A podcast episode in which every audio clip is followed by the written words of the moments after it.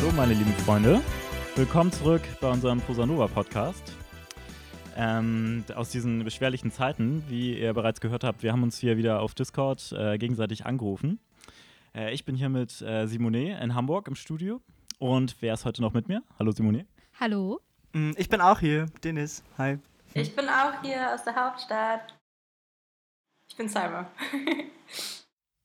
ja, schön, dass, schön, dass wir es geschafft haben. Hm. Äh, und heute soll es ein wenig gehen äh, um das Buch äh, Menschenfisch von Simon Seiler geschrieben und im Juri Salzmann Verlag erschienen.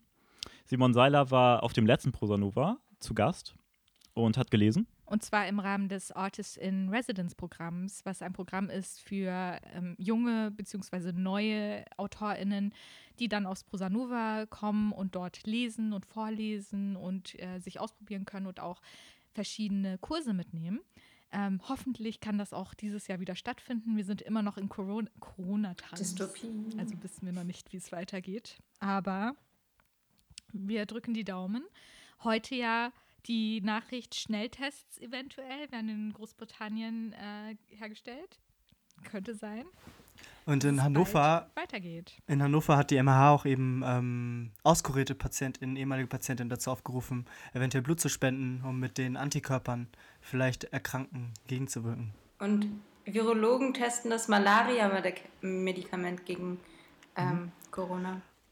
Und in Kanada wird gerade Colchicin verwendet, also so gegen die Entzündungsschübe, was voll spannend ist, weil ich das Medikament, seitdem ich drei bin, einnehme. Hm. Und pff, ja, okay. Okay, da bist du ja bestens gesichert. I hope so. Ja, okay, das ist äh, alles sehr spannend und äh, virologische Infos gibt es. Es gibt wahrscheinlich sehr viele Podcasts, die sich äh, sehr fach, äh, fachkundig darüber auch Hm, auch ähm, die, die Leute informieren. Aber bei uns soll es heute äh, um etwas mehr geistige Nahrung gehen. Ähm, und äh, zur Einstimmung würde ich einfach mal äh, einen kurzen Ausschnitt vorlesen aus Menschenfisch. Ähm, und zwar ist das erste Kapitel die Höhle. Unten dröhnte die Pivka. Arseni löschte die Stirnlampe, atmete ein und schloss die Augen.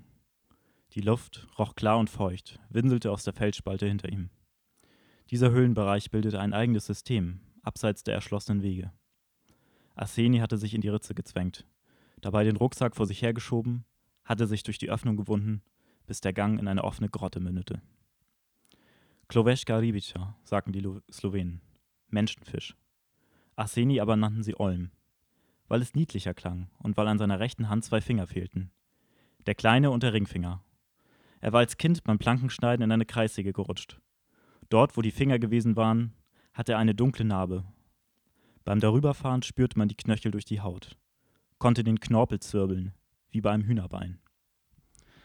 Ja, ich finde, das ist äh, eine gute, die, bereits die ersten paar Sätze aus äh, Simon Seilers Buch äh, lassen einen gleich so ein bisschen mit den Hauptthemen äh, so ähm, warm werden, geht voll- quasi. Es geht Ja? voll in die Sinne. Sag nochmal. Samuel. Es geht voll in die Sinne, meine ich. Genau, ja, ich finde auch, es, es fällt einem erstmal so eine sehr sinnliche Sprache auf und äh, gleich so diese, die Wörter Grotte, also es geht, es geht in die Höhlenlandschaft. Und Mhm. ähm, genau, es, äh, ja, ähm, es wird sinnlich, aber auch ein bisschen, ja, grotesk, möchte man meinen. Ja, also Simon. Ja, also es ist auf jeden Fall super spannend und ähm, wir haben Simon vorab ein paar äh, Fragen geschickt tatsächlich, ähm, die er uns auch beantwortet hat. Ich sollte vielleicht auch kurz etwas zu Simon selbst sagen. Ähm, und zwar ist es so, dass Simon äh, aus Wien ist, ein waschechter Österreicher. Er kom- wurde dort auch geboren, 1984, und nach Aufenthalten in Berlin, Prag und Paris wohnt er auch dort wieder. Er hat äh, Philosophie studiert, unter anderem aber auch ähm, an der Sorbonne äh, und an der Universität für angewandte Kunst in Wien studiert. Und er hat den Verein gegründet zur Förderung kritischer Theater-, Film- und Medienwissenschaft. Und in dem Rahmen organisiert er Buchprojekte, Workshops und Vorträge. Er ist auch Mitherausgeber von einigen sehr spannenden Essaybänden. Äh, hervorheben möchte ich Tanz im Film, das Politische in der Bewegung. Und er hat eben auch ein ganz spannendes Buch herausgegeben zu Fernsehserien, äh, die, also was ich richtig, also das wo er halt, ich weiß nicht, ob er da, genau, mit herausgegeben hat oder selber quasi da drin geschrieben hat. Ich glaube beides sogar. Und es heißt How I Got Lost, Six Feet Under Your Mother. Und das ist, ähm, also das möchte ich unbedingt lesen. Mhm, Klingt sehr spannend. Okay. Ja, ähm, also, also äh, Simone und ich haben Menschenfisch auf jeden Fall gelesen. Äh, Denise und Same jetzt, glaube ich, gerade nicht. Aber den Klappentext, den habe ich gelesen. Den Klappentext, genau. Die Und Thematik hat mich Ja. beschäftigt. Deswegen Gleichnis. genau, ich weiß nicht, äh, Simone, wie ging es dir denn, als du das Buch gelesen hast? Was, äh, was, war, was waren so deine ersten Eindrücke? Also ich finde die Sprache sehr besonders von Simon und sehr delikat. Darüber können wir auch noch sprechen. Und er hat eben auch eine sehr allegorische Sprache. Äh, in dem Rahmen, ähm, Salma hat ja auch gerade anklingen lassen, dass sie zum Gleichnis vom Höhlenfisch ähm, gibt es ja einen Mhm. sehr spannenden Artikel auch auf Fix Poetry. Salma, möchtest du dazu vielleicht kurz etwas erzählen? Mm. Also es ging hauptsächlich darum, dass, ähm, dass also ich habe das Buch ja nicht gelesen, aber so, dass diese Wanderung in die Höhle mit dem Höhlengleichnis von Platon verglichen wird, ähm, was auch sehr allegorisch ähm, für die Suche nach Erkenntnis und nach der Wahrheit ähm, steht.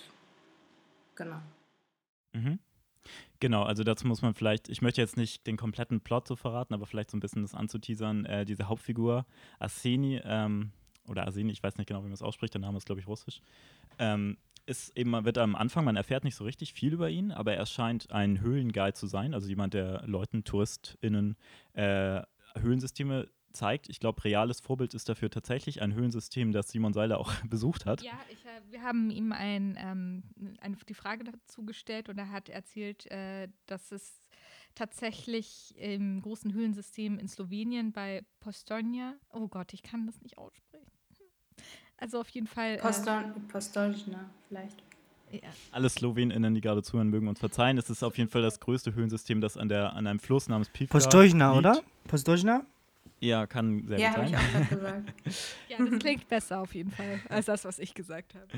Genau. Mhm. Und ähm, er begibt sich mehr oder weniger freiwillig auf einen Rückzug, könnte man sagen. Man erfährt so am Rande, es gab anscheinend eine Beziehung zu einem Mann, Paul, ähm, der, äh, also der ihm sein, die Liebe entzogen hat und er zieht sich jetzt mehr oder weniger in das in sein äh, Gebiet, wo er sich am besten auskennt, sozusagen, dieses Höhlengebiet zurück und äh, ja, lässt die Menschheit hinter sich.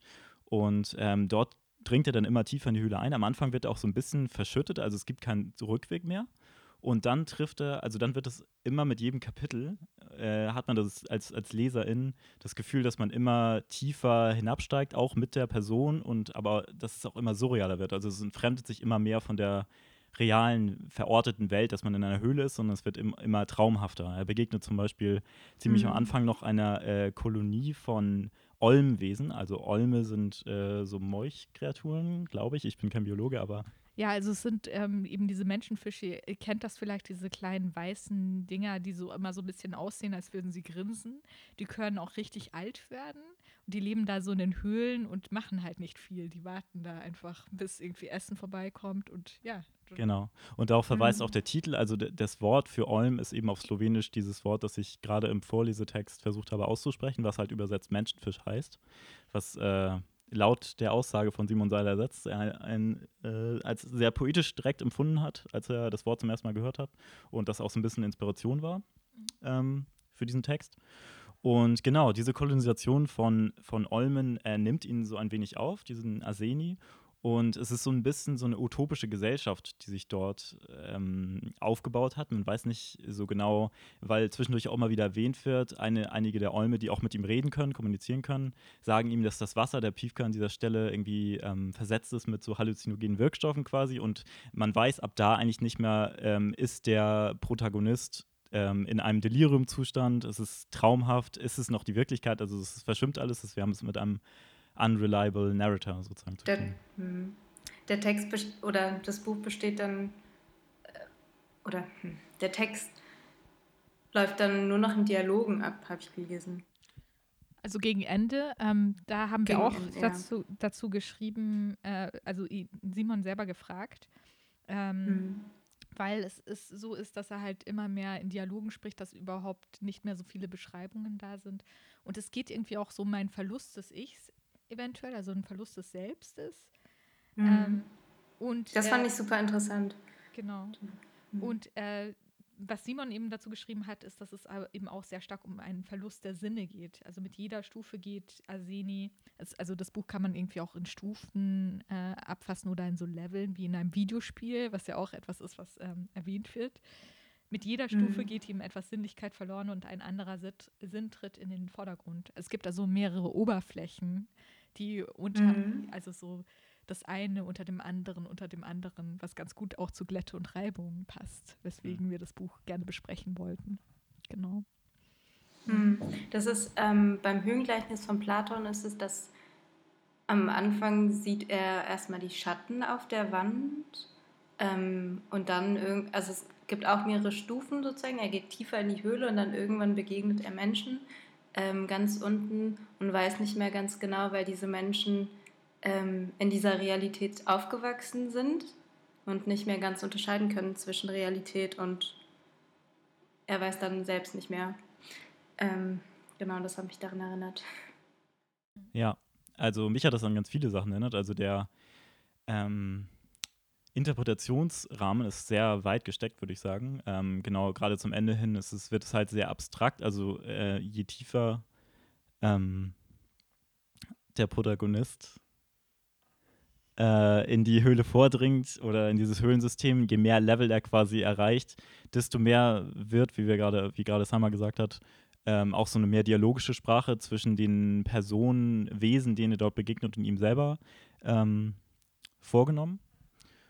Und ähm, Mhm. also mi- mich hat das auch zum Beispiel an, äh, an irgendwie äh, an Dante erinnert, also an, äh, an die Reise in die Hölle quasi, aber auch ähm, irgendwie so an, an Kafka natürlich sehr, weil die Sprache auch sehr, Mhm. ähm, also die, die, die Dialoge, die stattfinden, sind halt teilweise sehr, ähm, ja, vielleicht habe ich das nur so gelesen, aber dass die Leute, dass die unterschiedlichen Wesen manchmal an sich vorbeireden quasi oder halt nicht so, also auf einer Suche nach einer Erkenntnis sind, aber teilweise auch sehr Mhm. kreisen um, um diese Frage und es, es gibt, fällt zwischendurch der eine Satz, ähm, ich weiß nicht, ob ich es genau zitieren kann, aber ähm, also die Person fragt sich, ähm, ja, ich kann nicht vor und zurück, ich bin hier in diesem Höhlensystem gefangen.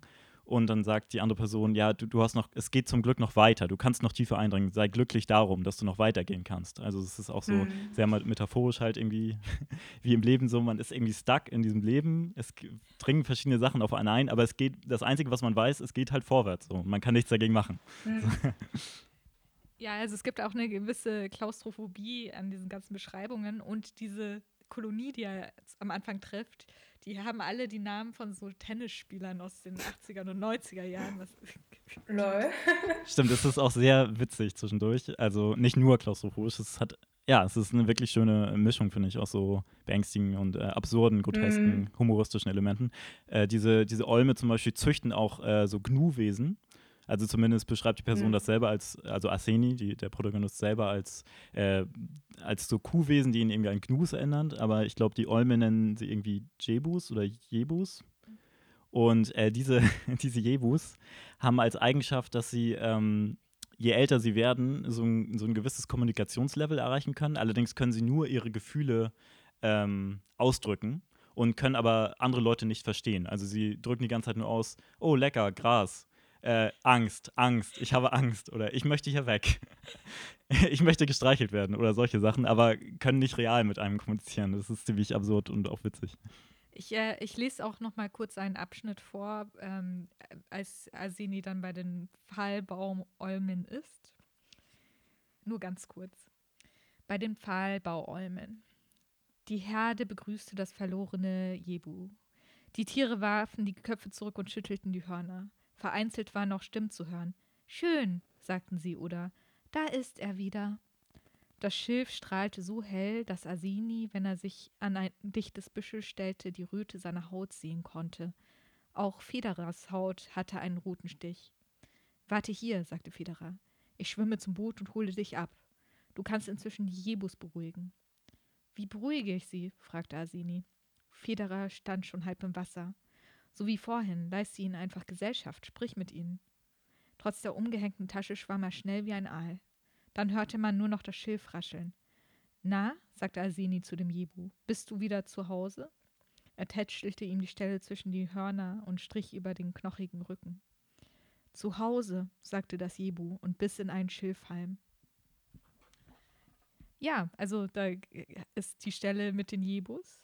Und äh, wir haben auch gefragt, was, also warum das jetzt im Namen von 80er und 90er Jahre Tennisspielern sind. äh, also Tennisspieler tatsächlich in erster Stimmt, Linie. gute Frage Spieler. eigentlich. Und ähm, das, das würde ich einfach gerne, also oder beziehungsweise Martin, vielleicht kannst du das einmal kurz vorlesen. Oder Dennis, wenn du magst. Ähm, die Frage, die ihr gestellt habt jetzt, oder ähm, die Antwort von Simon darauf. Wie es die darauf, Antwort von Simon, wie es, genau. wie, wie es darauf, darauf kommt, dass sie quasi wie Tennisspieler der 80er, 90er heißen. Oder Ja. und eben auch, Genau. ob die Eume die Charaktereigenschaften dieser Tennisspieler geerbt haben. Äh, ähm, Genau. Genau, also Simon äh, spricht davon, dass er das im, Vor im Vorhinein auf jeden Fall nicht geplant hat. Ähm, aber als er dem ersten Olm begegnet, ähm, hat er sich selbst auch ein bisschen mit, mit Tennis beschäftigt, weil er das früher irgendwie auch so als Sport ausgeübt hat und ähm, hat vorher auch den Federer-Essay von David Foster Wallace gelesen. Und der erste Olm war für ihn irgendwie ein Federer, der die Leichtigkeit, der Klang des Namens, etc. Und hat er sich halt eben gedacht, dass ähm, die Basis der Mythologie der Olme eine Tennismythologie sei und äh, die Olme zu einem Te- Teil, zu einem gewissen Teil eben Eigenschaften der Spieler, ähm, aber meistens ähm, eben doch eher mit, hat er sich eben eher auf das Lautliche konzentriert und eben die Namen gewählt, deren Klang auch so zu den Olmen passen und auf die biografischen Persönlichkeiten. Ähm, aber er sagt von sich auch aus, aus, dass er eben sehr wenig über die äh, Spieler weiß. So. Es war eher, glaube ich, einfach so, so, so ganz lustig, so im Prozess Schreibens, dass er so darauf gestoßen ist und dann irgendwie so verwoben hat. Ja. Also, und, mm, und dass die Namen so interessant waren mhm. und zu den Namen gepasst haben. Mhm. Ja, was ich halt auch total spannend äh, finde und was, womit wir auch ähm, gesprochen haben, äh, also worüber wir auch mit Simon gesprochen haben, in dem Sinne, dass wir ihm eine Frage dazu gestellt haben, ist der Mhm. Unterschied zwischen deutscher und österreichischer Literatur. Ähm, und das finde ich richtig spannend, weil ich schon die Meinung vertrete, dass es einen großen Unterschied gibt zwischen zumindest norddeutscher und ähm, süddeutscher bzw. österreichischer Literatur im Speziellen. Und Mhm. dass es einen Unterschied auch in der Ästhetik gibt. Und darüber haben wir uns letztes Mal auch ein bisschen unterhalten, über die Ästhetik in verschiedenen Sprachen, Das aber auch stimmt. innerhalb, innerhalb des Deutschen. Ne? Für äh, verschiedene Dialekte gibt es ja verschiedene Ästhetiken, die damit verschiedene Klänge auch in der Sprache, ein, also in der Sprachästhetik. Mhm. Und ich Die glaube, melancholische Sprache. genau, und ich Mhm. glaube, dass im, im, im Österreichischen es so einen Fokus ein bisschen auf lyrischer und dramatischer Sprache gibt. Und Mhm. das hat Simon auch ein bisschen bestätigt. Wir werden wahrscheinlich die Antworten von Simon äh, noch einmal neben den Podcast so ein bisschen stellen. Das ist eine gute euch Das, äh, das einfach durchlesen, was er genau schreibt. Aber er schreibt, äh, dass es doch ein bisschen auch eine andere literarische Tradition ist. Mhm. Und Theater und politisches Kabarett insbesondere spielen halt eine große Rolle. Und ich finde, das merkt man halt auch in dem Buch total. Oder, oder was denkt ihr? Ähm, also ich weiß nicht, wie viel österreichische und deutsche Literatur ihr gegeneinander schon gelesen habt, aber wenn ihr zum Beispiel an Kafka denkt oder den ich ja auch eher zu österreichischer Literatur packen würde, würde als zu deutscher Literatur, so in dem Sinne. Ähm, Doch voll, also ich glaube, Nord, ähm, norddeutsche Literatur hat auch eher was Mystisches und Mythologisches, also soweit ich das vom Eindruck her habe. Ähm,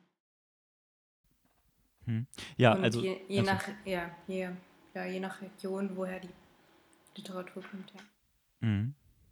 Also ich- weiß nicht, ich, ich habe ich hab nicht alle Österreich, österreichischen und oder deutschen, süddeutschen, norddeutschen Autoren gelesen. Ich kann das wahrscheinlich nicht so gut vergleichen, aber ähm, ich würde schon sagen, was mir halt sehr aufgefallen ist, ist halt eine, ein sehr, äh, sehr großer Hang zu präziser Sprache, also auch so Vergleiche, sehr präzise Vergleiche. Also wenn zum Beispiel irgendwie eine Höhlenwand beschrieben wird oder wie Stalak, Stalaktiten hängen oder Stalagmiten wachsen oder Stalagnaten, das habe ich aus dem Buch gelernt.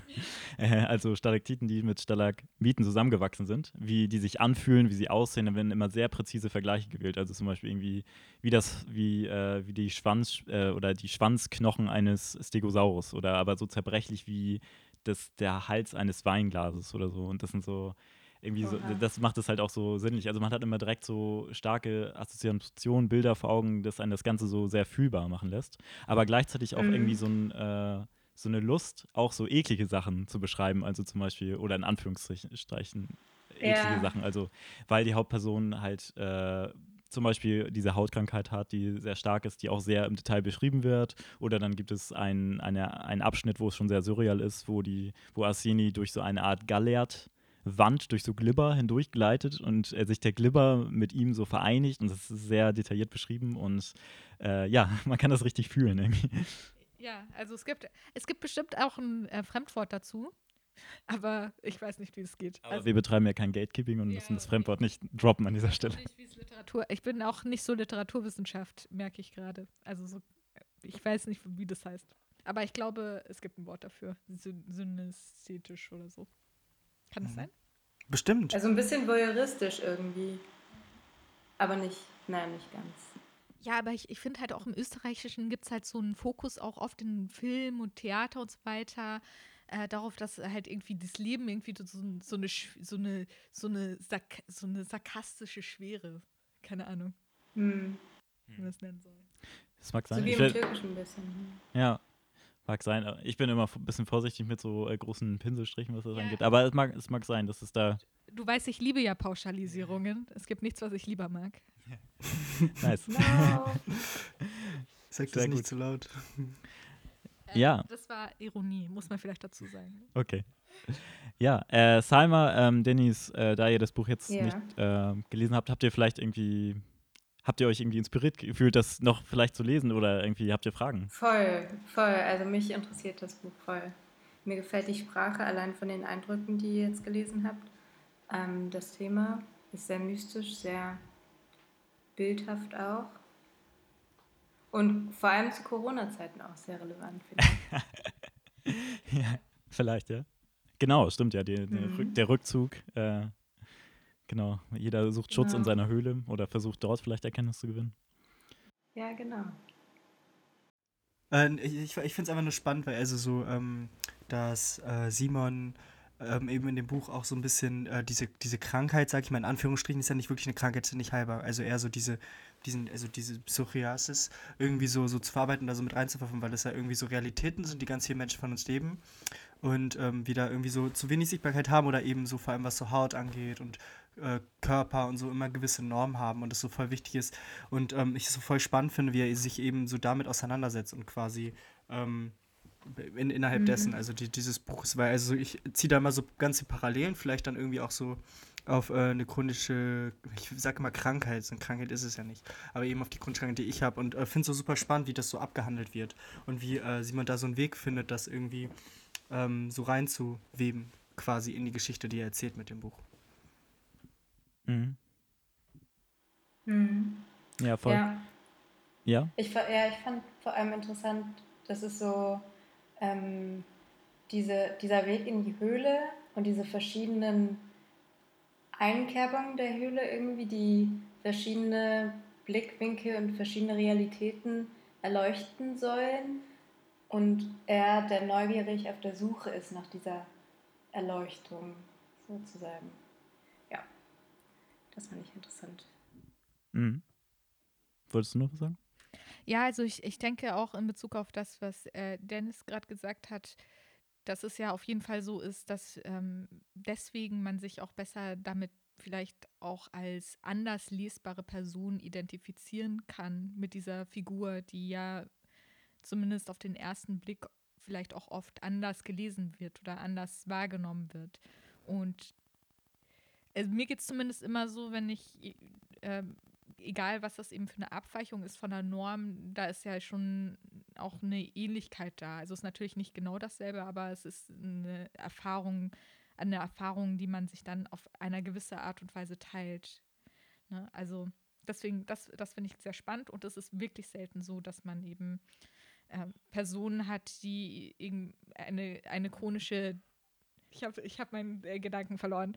Ist kein Problem. Also mein Faden ist ein bisschen abhanden gekommen, aber ich finde es total wichtig, dass man eben diese, diese, diese Person eben auch sichtbar macht und ähm, also ohne das jetzt irgendwie so halt irgendwie als Inspiration Story so zu verkommen zu lassen, aber einfach, dass sie halt eben auch sichtbar sind. Ja, mir, mir fällt da gerade nur so ein Dialog ein, den Arseni mit einem der Olme irgendwie führt. Ich glaube, einer der Olme ist auch Ärzte. Ich weiß nicht, ob es äh, McEwen oder so heißt der. Mackin. Nee, nee, ich glaube, der hatte noch einen anderen Namen, egal. Ja. Der dann sagt irgendwie, oder sein Körper ist dann so sehr mit Schuppenflechte bedeckt und sagt, oder er beschreibt das so irgendwie, ja, die Krankheit hatte halt schon meinen ganzen Körper bedeckt. oh, okay. Äh, genau, und dann das halt so umzukehren, ja, vielleicht äh, die, die Stellen deiner Haut, die irgendwie weich sind oder so, das sind irgendwie weniger Stellen und deswegen ist das vielleicht irgendwie das, das eigentlich quasi das nicht so im Körper passt, also das so umzudrehen, so halt, äh, das ist halt, also der Normalzustand ist halt diese, in Anführungsstrichen, Krankheit zu haben, so. Und das andere, also das einmal so umzudrehen, das fand ich halt auch cool. Ja, das äh, auf jeden Fall eine sehr spannende äh, Art, das eben auch zu sehen. Also nicht als ähm, mhm. sozusagen Detriment, als etwas, das falsch mit einem ist, sondern etwas, was eben so ist, wie es ist. Ja. Ich finde es eigentlich, ich finde es richtig schön und also Simon ist auch, also ich, ich möchte jetzt, ich habe ein bisschen Bias, weil wir haben schon mal mit Simon gesprochen, ist einfach auch ein super lieber Mensch und ähm, mhm ich mag die Art, wie er schreibt, ich mag seine Sprache, ich finde es super ästhetisch, äh, wie er so ganz kleine Details beschreiben kann. Und ich finde auch der Müri Salzmann Verlag ist sehr unterstützenswert. Also wenn ihr Lust habt, das Buch euch zu holen, dann auf jeden Fall. Macht das. Guter Plan. Nice. Ich werde es mir auf jeden Fall holen. Ähm, ich habe jetzt nämlich total Lust bekommen, es zu lesen. Ähm, ich meine, ich habe den Klappentext schon gelesen, aber durch dieses Gespräch muss ich sagen, ähm, lockt es mich schon, das Buch, ich glaube, jetzt eher online zu bestellen, aber dennoch auf jeden Fall den Weg zu gehen. Es gibt kein Kindle. Wie bitte? Ein Kindle, eine Kindle-Version gibt es nicht, leider. Okay. okay. Ja, das ist auch sehr typisch österreichisch. Schade. Auf eine gewisse Art und Weise. Vielleicht. Die Analogie, die Liebe zur Analogie. Also, Entschuldigung, liebe Österreicher, mhm. ich möchte, äh, ReicherInnen, ich möchte euch nicht äh, pauschalisieren. Das möchte ich auch nochmal sagen an dieser Stelle. okay. Ja, äh, dann äh, würde ich sagen, dass an dieser Stelle äh, wieder zurück alle in unsere Höhlen kehren. Ja. Und genau, olmartig den, den, den Ausgang dieser Epidemie abwarten und vielleicht zu einer bestimmten Erkenntnis kommen dabei. Und was ist denn nächste Woche dran? Ähm, nächste Woche werden wir über das Buch Nachts ist es leise in Teheran sprechen. Von? Shida Bazaar. Von Shida Bazaar, genau. Ja, und das werdet, äh, Salma und Denise, das werdet ihr wahrscheinlich eher vorstellen, so. Genau. Das muss ich dann nicht lesen. Nein. Ich habe es auch gelesen, aber. Doch, ich werde es sehr gerne lesen. Wir werden vielleicht auch ähm, eine Expertenstimme reinholen. Oh ja. Also ja. Announcements. Genau, genau. Ich, ich kenne nämlich einen Menschen, der da was zu sagen hat zu dem Buch. Ja, das ist doch schön. Dann werden ihn vielleicht auch mal anklingeln. Mhm. Voll. Cool. Okay. Ich freue mich. Jo. Ja. Alles klar, bis dann, äh, stay safe, wascht euch die Hände und, und hört rein. Hier immer wieder bei uns. Bis dann. Tschüss. Macht's gut. Ciao.